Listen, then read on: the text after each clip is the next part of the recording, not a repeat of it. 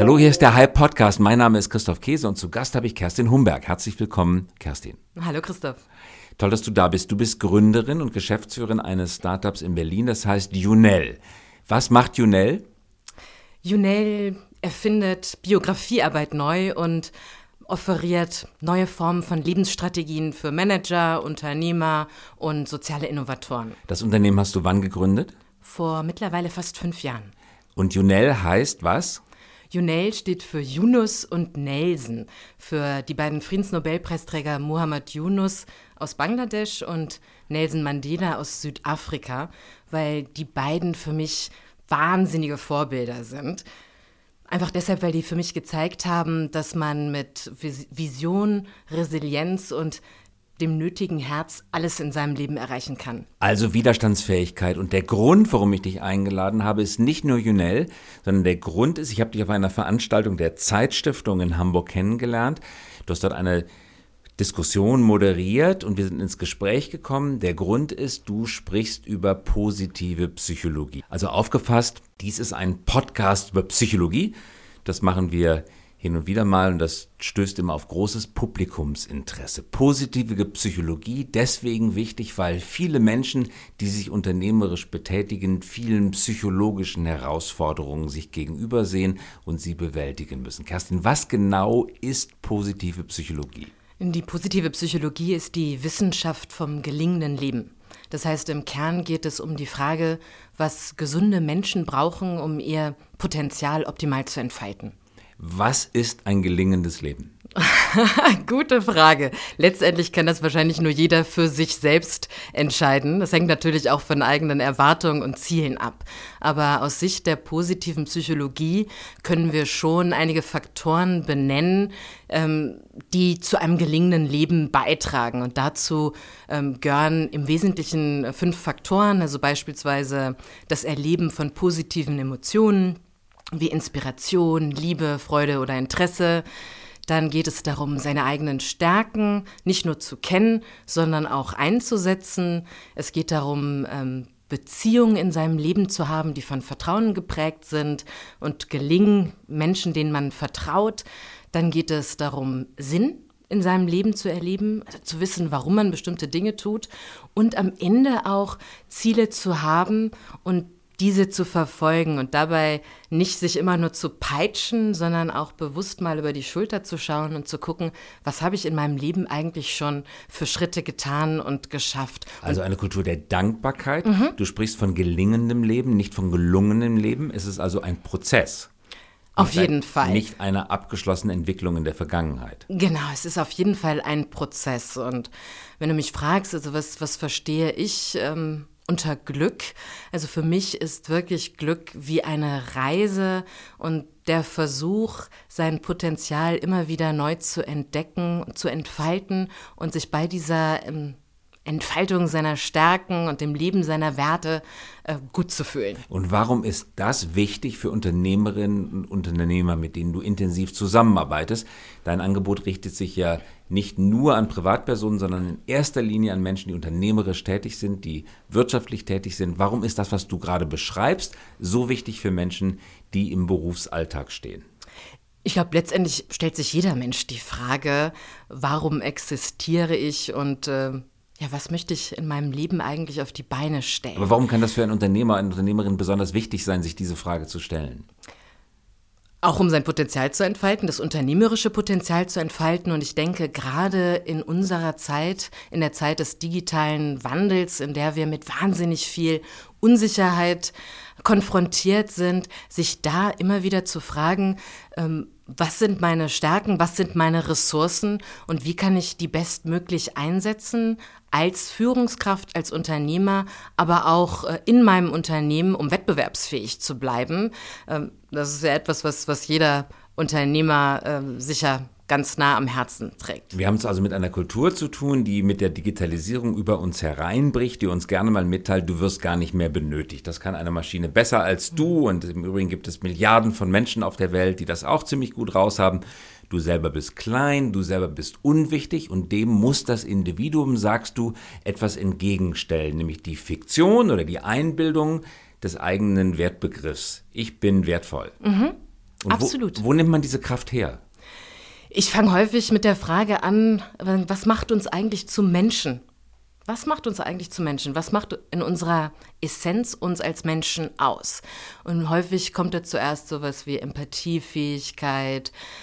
Aber am Ende des Tages, nach meiner Erfahrung, ist es die Fähigkeit, immer zu imaginieren, also wirklich Vorstellungskraft zu haben, die Vorstellung einer besseren Welt und das gepaart mit der Fähigkeit, in großen Gruppen zu kollaborieren. Das können nur wir Menschen. Und diese beiden Fähigkeiten einzusetzen, ich bin Idealistin, für eine bessere Welt, die geprägt ist von mehr Gerechtigkeit und ja, einfach mehr, mehr Glück und subjektives Wohlbefinden für alle. Also das, das strebe ich an. Und ich glaube, dass Unternehmen gerade einen großen Beitrag dazu leisten können. Inwiefern können Sie das tun? Weil im Kern dessen, was Unternehmen tun, steht zunächst einmal an der Oberfläche die Gewinnorientierung. Das ist ja noch keine Weltverbesserung. Das ist auch Definitionssache. Ich habe ja meine Doktorarbeit über soziales Unternehmertum geschrieben und Unternehmen lassen sich ja durchaus auch anders definieren. Aber klar, in unserem kapitalistischen System geht es erstmal in vielen Unternehmen um Profitmaximierung und um Wachstum. Aber ich glaube, wir wissen mittlerweile alle, dass wir die Grenzen des Wachstums erreicht haben und wir uns spätestens jetzt fragen müssen, Wachstum auf Däubel komm raus, wie lange geht es eigentlich so weiter? Und darüber hinaus sehen wir ja auch, dass äh, gerade ähm, die nächste Generation, also junge Menschen, nicht mehr um jeden Preis für ein Unternehmen arbeiten wollen, die nur auf Profitmaximierung setzen. Die Frage nach dem Warum, nach dem Sinn unseres unternehmerischen Denken und Handelns wird immer stärker und immer prominenter. Und da finde ich, kann man durchaus auch neue Unternehmenskonzepte entgegensetzen, sei es sozialunternehmerische oder aber Ideen wie Triple Bottom Line. Ne? Also wie kann ich nicht nur auf der wirtschaftlichen Seite erfolgreich sein, sondern auch gesellschaftlich oder aber ökologisch. Ohne Frage richtig. Ich stelle mir jetzt trotzdem vor, ich bin Mitarbeiter in einem Großkonzern, sagen wir Führungskraft. Ich stehe unter einem enormen Ergebnisdruck, weil ich muss trotz der sich abschwächenden Konjunktur drei Prozent mehr Umsatz erzielen. Ich muss noch mehr Gewinn erzielen. Jetzt sitze ich da und stelle mir die Sinnfrage. Wenn ich mir diese Sinnfrage stelle und mich frage, wozu das Ganze, warum hilft mir das bei der Arbeit? Weil das könnte mich ja sogar vielleicht ein Stück frustrieren, nach dem Motto, ich muss hier so viel leisten und es wird so viel von mir erwartet, aber eigentlich macht es doch alles gar keinen Sinn. Wie kann das helfen?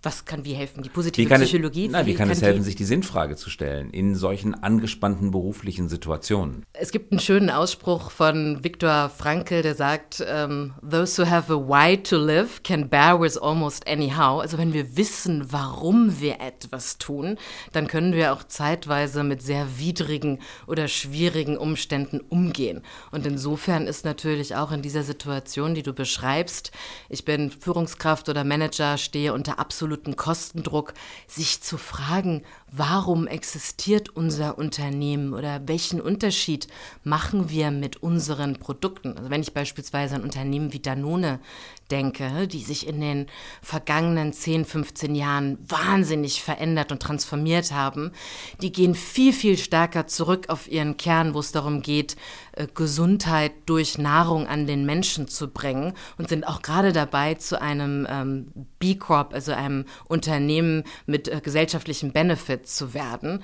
Auch da stellen sich die, die Mitarbeiter und Führungskräfte die Frage, Warum existieren wir? Welchen Unterschied machen wir für unsere Kunden und Mitarbeiter? Und wenn wir die Frage gut beantworten können, empfinden wir Sinn und dieser Sinn ist essentiell für unser psychisches Wohlbefinden. Jemand hat mal gesagt, Sinn ist nur ein anderes Wort für Zusammenhang. Punkte, die bisher disparat erscheinen, erscheinen plötzlich in einer Linie. Man kann die Erzählung erkennen. Würdest du diese, diesen Eindruck teilen oder wie definierst du für dich persönlich Sinn? Im Deutschen ist es tatsächlich immer etwas schwieriger als im Englischen. Im Englischen hat man die schöne Unterscheidung von Purpose und Meaning. und Purpose richtet sich stark auf die Zukunft? Habe ich ein Ziel, auf das ich hinstrebe? Gibt es eine Bestimmung für mich persönlich, individuell oder für das Unternehmen? Und dann gibt es eben den Begriff Meaning im Sinne von Lebenssinn. Und der Begriff des Lebenssinn, also Meaning, da würde ich dir absolut recht geben. Meaning oder Lebenssinn entsteht dann, wenn wir verstehen, wer wir sind was unsere Identität ist, was uns ausmacht mit unseren Stärken, Werten und wie wir als Mensch in das System passen, in dem wir leben. Familie, Arbeit, vielleicht aber auch das Land, in dem wir leben. Und nur wenn diese das Verständnis, was viel mit Selbstreflexion und Auseinandersetzung mit dem eigenen Ich zu tun hat, wenn dieses Verständnis zusammenkommt mit einer Idee für eine inspirierende Zukunft, dann habe ich dieses Gefühl von Kohärenz, mein Leben macht Sinn. Hast du schon mal irgendjemanden getroffen, der die Frage, wer bin ich, beantworten konnte? ich hoffe ich. Wenn du mich fragst, wer Dann ich frage ich dich, wer bist du? Kerstin. Das ist die Antwort. Ja, ich bin Kerstin mit all ihren Facetten, mit all ihren äh, Stärken, Macken, Ticks. Ähm, aber ich würde sagen, dass ich.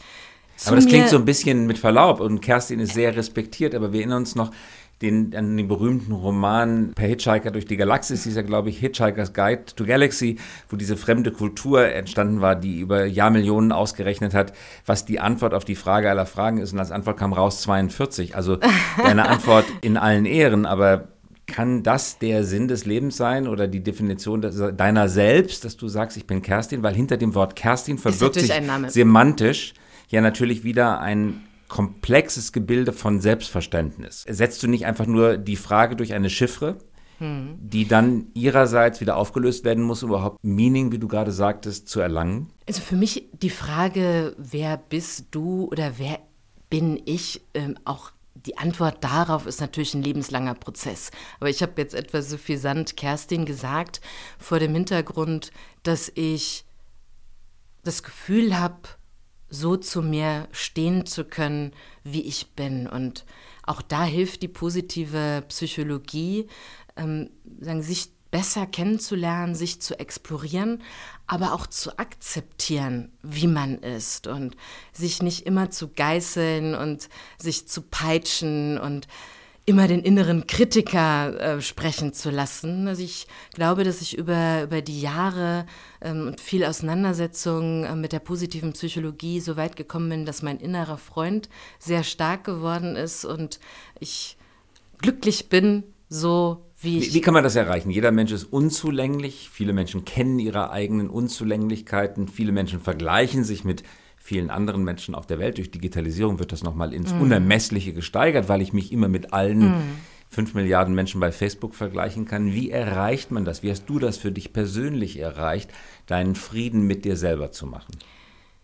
Zum einen habe ich, glaube ich, das große Glück, dass äh, ich so aufgewachsen bin, dass äh, ich psychisch, Gott sei Dank, sehr gesund bin. Also meine auf Eltern. Auf dem Land bist auf, du Genau, auf dem, auf dem Land. Und äh, sagen, wenn ich mir die Checkliste von all den Dingen anschaue, die die positive Psychologie empfiehlt, also was brauchen Kinder, um sich gut zu entwickeln, angefangen eben von von einem sozialen Umfeld, das ihnen ähm, Vertrauen schenkt, indem man sich sicher fühlt, also psychologische Sicherheit erfährt, ähm, ein Umfeld, in dem Glaube und Dankbarkeit eine große Rolle spielt. Ich habe mit vier angefangen, Fußball zu spielen, auf dem Fußballplatz äh, kennengelernt, dass äh, man auch nicht immer nur gewinnen kann, sondern äh, wieder aufstehen muss nach Niederlagen, weiterkämpfen, aber auch Spaß dabei zu haben, egal ob man gewinnt oder verliert. Ähm, ehrenamtliches Engagement, all diese Dinge habe ich Gott sei Dank durch meine Eltern mitbekommen, sodass ich, glaube ich, einmal eine gute Startrampe ins Leben bekommen habe und äh, in den letzten Jahren vor allen Dingen durch, durch Meditation. Ähm, also am Anfang ist es mir äh, schwer gefallen und ich habe mehrere Anläufe gebraucht, aber seit fast fünf Jahren meditiere ich mindestens fünfmal die Woche, mindestens 15 Minuten jeden Morgen. Und äh, an, an Tagen wie heute, also wie vor so einem Gespräch, wenn ich ein bisschen aufgeregt bin, dann mache ich es nochmal 15 Minuten, einfach um dann komplett runterzukommen, die Gedanken von, von zu viel Hintergrundgeräuschen zu befreien und einfach zu sagen, es ist okay, wie es Was ist. Was passiert mit dir während der Meditation?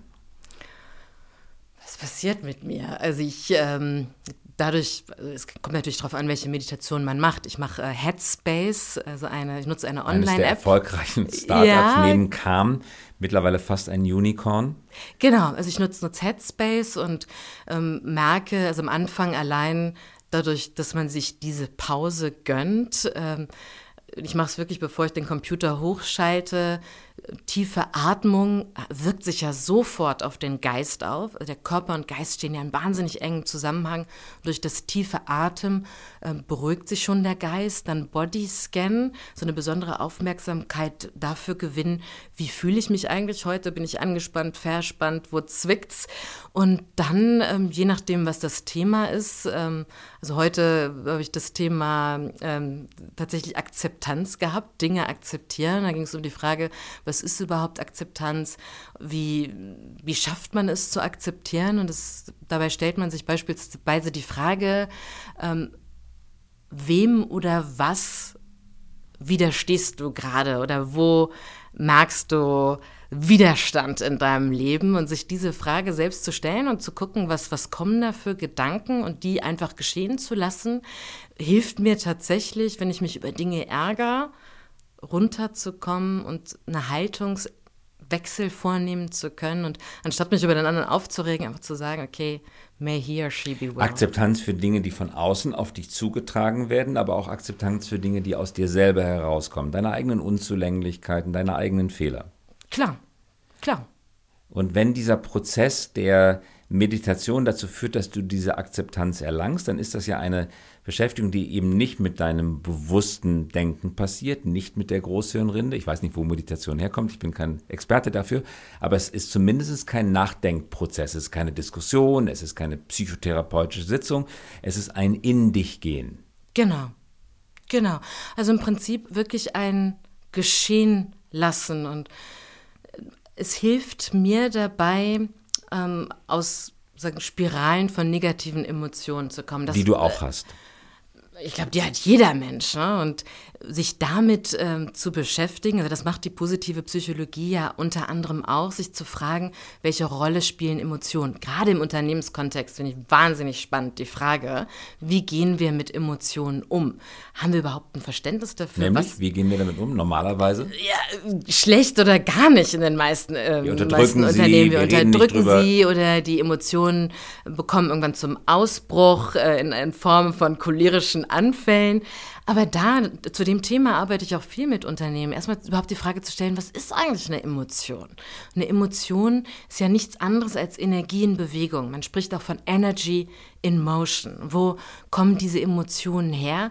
Letztendlich sind diese physischen Reaktionen, die wir zeigen, so sei es im Ärger, Frust oder auch Freude, sind körperliche Reaktionen auf die Interpretation einer Situation. Wenn du jetzt beispielsweise mich anschaust und die Stirn runzelst, Tue ich das? Äh, nein, ich, das, I'm making it up. Aber wenn, wenn du es tun würdest, unbewusst gibt es bei mir eine Interpretation. Und die Interpretation könnte sein, ähm, vielleicht hat er gerade seine Brille nicht auf und er sieht gerade nicht so gut, deshalb runzelt er die Stirn oder er denkt nach.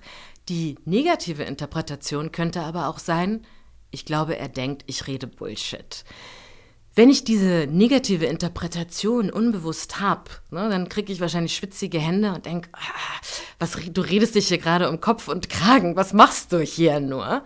Und das aufzusplitten mit den Unternehmen und den Führungskräften, ein Verständnis dafür zu generieren, was sind diese Emotionen, wo kommen die her und wie kann ich durch Meditation verändern meine Interpretation. Also was passiert durch regelmäßige Meditation, ist, dass dieser Mini Zeitabschnitt zwischen ich sehe, ich mache eine Beobachtung, interpretiere und reagiere, die verlängert sich. Das führt dazu, dass wenn ich regelmäßig äh, meditiere, einfach viel gelassener werde und das Man verhindert den Kurzschluss. Genau. Das Springen, Jumping to Conclusions, wie die Engländer gerne sagen, das wird verhindert. Es kommt eine Millisekunde, eine Sekunde Zwischenschaltung. Wahrscheinlich viel weniger. Oder viel weniger und in der Zeit kann ich mir bewusst werden, hm, das ist vielleicht doch die falsche Interpretation, vielleicht zu negativ. Genau, was, was da passiert, also die, unser Alarm ähm, System im Kopf, die Amygdala, die ansonsten schnell anspringt, wenn wir uns bedroht fühlen, sei es durch eben einen kritischen Blick, ein Gähnen, ein Seufzen oder was auch immer ich bei meinem Mitarbeiter, beim Kollegen oder dir sehe, ähm, führt dazu, ne, ich äh, fange jetzt an zurückzufighten, renne weg oder bin jetzt total verunsichert und bekommt gar nichts mehr über die Lippen. Ähm, und genau dieses Alarmsystem wird sagen, für, für eine Millisekunde oder noch weniger zur Seite gedrängt und ich kann so reagieren wie ein erwachsener Mensch und nochmal einen Schritt zurücktreten und gucken, was, was war denn jetzt das Verhalten meines Mitarbeiters oder des Kollegen. Du sagst wirklich? uns also, zwischen uns und dem Glück liegt eine Millisekunde Signalverzögerung eigentlich ja, bei der Verarbeitung äußerer Einflüsse. Ja, eine, so habe ich es noch nie gesehen, aber tatsächlich hat, haben Emotionen und die Frequenz von Emotionen, also die Häufigkeit von positiven versus negativen Emotionen, einen wahnsinnigen Einfluss auf unser Glück, definiert als subjektives Wohlbefinden. Man geht davon aus, dass wir mindestens dreimal mehr bewusst positive Emotionen wie Liebe, Freude, Interesse erleben sollen, damit wir uns gut fühlen, beziehungsweise auch langfristig psychisch gesund sind. Und da frage ich mich schon, ne, in vielen Unternehmen, in denen ich auch früher, als ich noch bei McKinsey war, wie viele positive Emotionen werden wirklich erlebt im Alltag? Das Problem du hast ist. einen Mann, du heiratest jetzt, das kann man sagen. Du hast bei einem Mann bei McKinsey am Kickertisch kennengelernt. Das war eine positive Emotion. Ja, aber absolut. nicht alles war positiv. Ähm, also ich, nicht alles bei McKinsey. Ja. Natürlich. Ich, ich glaube, jeder Job hat, hat, Höhen und Tiefen. Ähm, und manchmal werde ich natürlich auch gefragt, okay, jemand, der neun Jahre bei McKinsey Beraterin war und sich jetzt mit Glück auseinandersetzt, so, war es wirklich so schlimm, dass du jetzt äh, die 180-Grad-Wende gemacht hast? Das ist aber tatsächlich gar nicht so. Ich muss sagen, ich hatte eine, eine großartige und, und sehr, sehr glückliche Zeit bei McKinsey und genau genommen sogar glücklicher als ähm, die Zeit, wenn ich zurückdenke, als ich noch als Journalistin gearbeitet habe. Was meiner Ansicht nach daran liegt, dass ähm, nicht nur McKinsey, ich glaube, viele große Beratungen das schon schaffen, was viele Unternehmen jetzt in der digitalen Transformation versuchen, nämlich ähm, Top-Talents anzuziehen, zu halten und das mit einer Haltung, die weniger auf Wissen ausgerichtet ist, sondern eben auf Potenzial. Ne? Also äh, bei der Auswahl wird ja schon darauf geachtet, was kann ein Mensch lernen, wie lernwillig ist er überhaupt. Das gepaart mit, mit wirklich ähm, viel Experimentierfreude, die man natürlich mitbringen muss, um immer wieder sich in neue Themen einzuarbeiten, aber auch Werten wie dem absoluten ähm, muss zu widersprechen, wenn man anderer Meinung ist. Also eine Unternehmenskultur, die ich persönlich als sehr wertschätzend und sehr stärkenfokussiert Nun ist das, Kerstin, was wir gerade besprechen, in seiner Konsequenz ja sehr radikal, weil was du sagst ist, lerne die Gegenwart mit all ihren Nachteilen, aber auch Vorteilen zu akzeptieren, dann wirst du ein glücklicherer Mensch. Und das wird dich am Ende auch erfolgreicher machen, im Leben wie im Beruf.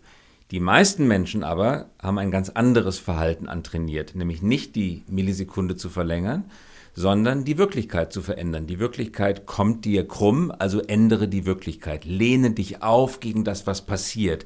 Kämpfe dagegen. Die Umsätze gehen zurück. Nimm sie nicht einfach hin, kämpfe dagegen. Irgendjemand widerspricht dir oder es gibt einen internen Konkurrenten, es gibt eine Intrige, kämpf dagegen. Geh in den Kampfmodus und wehr dich gegen die Wirklichkeit.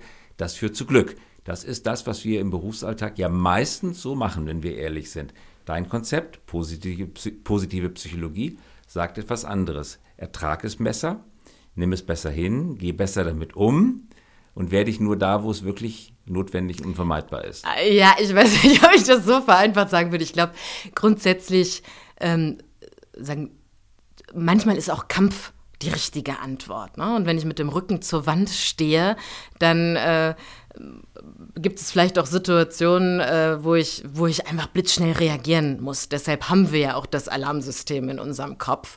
Und ähm, natürlich könnte man, also das höre ich jetzt so ein bisschen raus, ähm, könntest du ähm, ja suggerieren oder denken, ich, wenn ich einfach ein bisschen gleichgültiger werde, dann, dann es schon. Das will ich natürlich auch nicht sagen. Was sagen, aus Sicht der positiven Psychologie einfach der Phänomen ist, ist folgender. Also man spricht vom Glücksvorteil. Einfach ausgedrückt, unser Gehirn funktioniert besser im positiven Zustand. Also biologisch sind wir so programmiert, dass wenn wir eine positive Emotion erleben, sich unser Horizont im wahrsten Sinne des Wortes erweitert. Wir hören besser, sehen besser, schmecken besser und durch diesen erweiterten Horizont können wir besser in Kontakt treten mit unserem Gegenüber und auch auf die Kollaboration setzen. Wir interagieren besser? Und genau. gerade in Branchen und Zeiten, die Interaktion bevorzugen, dazu gehört sicherlich die Digitalisierung, aber alles, was auch mit Disruption zu tun hat, wirkt diese Fähigkeit, sich zu öffnen, positiv. Ja, das, da genau darum geht es ja. Also, wenn, du mich fragst, was sind die Kernkompetenzen, die wir jetzt brauchen, um digitale Transformation zu bewältigen, ähm, da geht es meines Erachtens um Vertrauen. Es geht um Offenheit für Veränderung. Angst wirkt häufig wie Gift äh, für unser Gehirn, ne? macht uns sehr engstirnig, sehr fokussiert, was wie gesagt in Ausnahmefällen auch durchaus seine Berechtigung hat. Aber im Alltag können wir doch viel lösungsorientierter arbeiten in einem Zustand, der uns erlaubt, kreativ und kollaborativ zu sein. Und genau dazu führen positive Emotionen. Positive Emotionen machen uns offen. Und wenn wir es mal äh, vergleichen mit unseren Vorfahren, wenn die positive Emotionen erlebt haben, haben sie sich aus der Höhle rausgetraut und das Feuer entdeckt. Ne? Wenn sie angstschlotternd in der Höhle saßen, äh, aus Angst vor dem Säbelzahntiger, irgendwann werden sie halt verhungert. Ähm, und genau das kann ein Beitrag der positiven Psychologie sein, Führungskräften ähm, und Unternehmen zu zeigen, wie positive Emotionen im Unternehmensalltag stimuliert werden können, wie sich das auf Kommunikation auswirkt und damit auch auf die Beziehung, eben in der Hoffnung und mit dem Ziel, viel, viel lösungsorientierter gute Produkte zu entwickeln und wettbewerbsfähiger zu sein. Das verstehe ich. Will trotzdem noch mal einen Einwand bringen, ist nicht unbedingt mein eigener, aber trotzdem ein Einwand. Ist das nicht schon wieder eine Ertüchtigungsstrategie, die darauf abzielt, unsere Leistungsfähigkeit noch ein Stück weiter zu steigern, nachdem wir alle Effizienzreserven gehoben haben und wir sowieso schon die ganze Zeit arbeiten und Wellness-Wochenenden brauchen in immer kürzeren Abständen, um das überhaupt körperlich noch durchzuhalten. Nachdem alle diese Ressourcen erschöpft sind, kommt jetzt die Psychologie und jetzt muss unser Gehirn auch noch getunt werden, damit wir uns in einen ständigen autosuggestiven Glückszustand versetzen müssen, um dem Kapitalismus noch weiter seine Opfer darbieten zu können. Ja, ja. Könnte man das als Kritik darbringen? Äh, absolut, ne? also da sind wir bei glücklichen Kühen, die mehr Milch geben. Und die Gefahr besteht natürlich. Ähm, insofern, also bevor ich mit Führungskräften, Unternehmern oder Unternehmen, Unternehmen zusammenarbeite, stelle natürlich immer die Frage, sagen, warum? Warum wollen Sie sich mit positiver Psychologie beschäftigen? Antwort? Ähm, ganz, ganz unterschiedlich. Ähm, letztendlich ist es eine Frage der Haltung. Und wenn ich verstehe, dass Menschen einfach bestimmte Dinge brauchen, um ihr Potenzial optimal zu entfalten, dann ist es ja erstmal nichts Verwerfliches. Ne? Also im Zweifelsfall tue ich ja den Mitarbeitern auch was Gutes. Aber ich muss dann auch die entsprechenden Rahmenbedingungen schaffen. Und ra unter Rahmenbedingungen, da gehören natürlich einfache Dinge wie, was für ein Büro habe ich, ne? also unter welchen Bedingungen arbeite ich, Lärm, Licht und so weiter, aber auch einfach Regenerationsphasen. Äh, unser Gehirn nach etwa 50 Minuten äh, geht in den Autopilotzustand. Ne? Und wenn ich jetzt wirklich die positive Psychologie nutze, um noch effizienter und effektiver meine Leute zu trimmen, hat das auch eine gewisse Halbwertszeit. Äh, noch mehr geht irgendwann nicht, sondern die positive Psychologie versucht ja auch zu sagen, sagen, was braucht der Mensch an Pausen? Äh, wie kann überhaupt eine gelingende Beziehung und gelingende Kommunikation entstehen? Also da ist dann noch immer mehr, mehr äh, und auch nicht das, die, die Lösung. Müssen wir also wirklich kenntnisreiche Beherrscher unseres eigenen Gehirns sein, um in diesen Umständen, die wir erleben, erfolgreich, glücklich gelingendes Leben leben zu können? Muss man so zum Hobby-Gehirnwissenschaftler werden? Nein, ich glaube, man muss nicht zum ähm, Hobby-Hirnforscher werden, aber ich glaube, je besser wir uns selbst kennen und wissen, sagen, wer wir sind, wofür wir stehen, was unsere Werte und Stärken sind, desto besser können wir ein Umfeld finden, in dem wir diese Essenz un unseres Seins gut ausleben können. Und da helfen durchaus einige Erkenntnisse der, über die Psychologie, die, wo ich mich immer wieder frage, wir wissen mittlerweile so viel darüber, was Menschen brauchen, um ihr Potenzial zu entfalten, aber in den zumindest deutschen Unternehmen ist das größtenteils noch nicht angekommen. Wenn ich zum Beispiel mir angucke, Motivation, was Menschen motiviert, das ist Autonomie, das ist Kompetenz erleben, das ist Sinn. Das hat mit Carrot und Sticks, also wirklich Zucker, Brot und Peitsche, nichts zu tun. Und da sind einfach meines Erachtens viele Unternehmen wirklich noch so fast im alten Preußen verhaftet und noch nicht da angekommen, ähm, wo wir heute sind. Und kann man da ankommen? Kann man das durch Willenskraft erreichen? Oh, durch, durch, Willenskraft alleine wahrscheinlich schwierig. Und natürlich auch ähm, große Tanker, also die, die großen deutschen Unternehmen äh, sagen, aus der alten Industrie, die Autobauer mit Tausenden von Mitarbeitern. Da ist Transformation meines Erachtens natürlich wahnsinnig viel schwieriger, weil einfach Massen an Menschen betroffen sind, als in Startups, wo, und deshalb habe ich natürlich auch gerne mit Gründern oder mittelständischen Unternehmen zusammen, natürlich eine ganz andere Durchschlagskraft äh, besteht, um wirklich Arbeitsabläufe zu verändern oder durch alleine Verhaltens- und Denkweisen, die sich in dem Gründer verändern, verändern da schon die komplette Unternehmenskultur. Unternehmen können dahin kommen. Es klingt also bei dir ein Optimismus mit, dass Absolut. man sich in die Richtung entwickeln ja. kann. Der Impuls muss aber wahrscheinlich auch ganz massiv von oben ausgehen. Das muss von der Führung gewollt werden, dass wir uns mit unseren Gefühlen stärker beschäftigen können, dass sie zum Thema im Unternehmen werden, dass wir uns mit Gehirnpsychologie, Psychologie insgesamt beschäftigen. Ohne, ohne Segen von oben geht das kaum, oder? Würde ich auch so sehen. Also nur der Wille von oben reicht natürlich auch nicht. Aber ich würde schon sagen, dass äh, jeder Mitarbeiter, der vielleicht sogar im Veränderungsprozess erstmal skeptisch und kritisch gegenüber schaut, hat ganz genau im Blick, was die eigene Führungskraft oder der CEO des eigenen Unternehmens sagt und tut. Und wenn es da eine große Diskrepanz gibt zwischen beispielsweise der Aussage, ähm, wir müssen mehr Vertrauen unseren Kollegen gegenüberbringen äh, und ich dann aber sehe, dass, dass meine Führungskraft mir eben nicht vertraut, dann kann das extrem kontraproduktiv sein. Also ähm, Wandel beginnt wirklich bei uns selbst. Und ich glaube auch, dass man andere Menschen nur zur Veränderung bewegen kann, wenn wir erstmal mit der Veränderung bei uns selbst anfangen. Und genauso beginnt für mich auch positive Führung mit positiver Selbstführung. Zum Abschluss, Kerstin, die Gretchenfrage. Haben Frauen einen besseren Zugang zu Gefühlen als Männer? Merkst du dort in der Arbeit einen Unterschied? Ja. Ja. Ist so. Das Klischee stimmt. Also ich weiß nicht, ob das äh, äh, genetisch begründet ist. Meine Vermutung und Hypothese ist, dass es äh, stark an Sozialisation hängt. Aber tatsächlich ist es so, dass äh, wenn ich ähm, gerade am Anfang, wenn ich mit Unternehmen arbeite oder Führungskräften und es um die Frage geht, was sind denn Treiber von ähm, menschlicher Potenzialentfaltung und wir uns mit Perma beschäftigen und da spielen halt eben die P, also positiven Emotionen, eine Rolle. Und ich habe mit denen so ein paar Mal Pulscheck gemacht und dann stelle ich die Frage, ähm, welche der folgenden zehn positiven Emotionen ist besonders typisch für sie.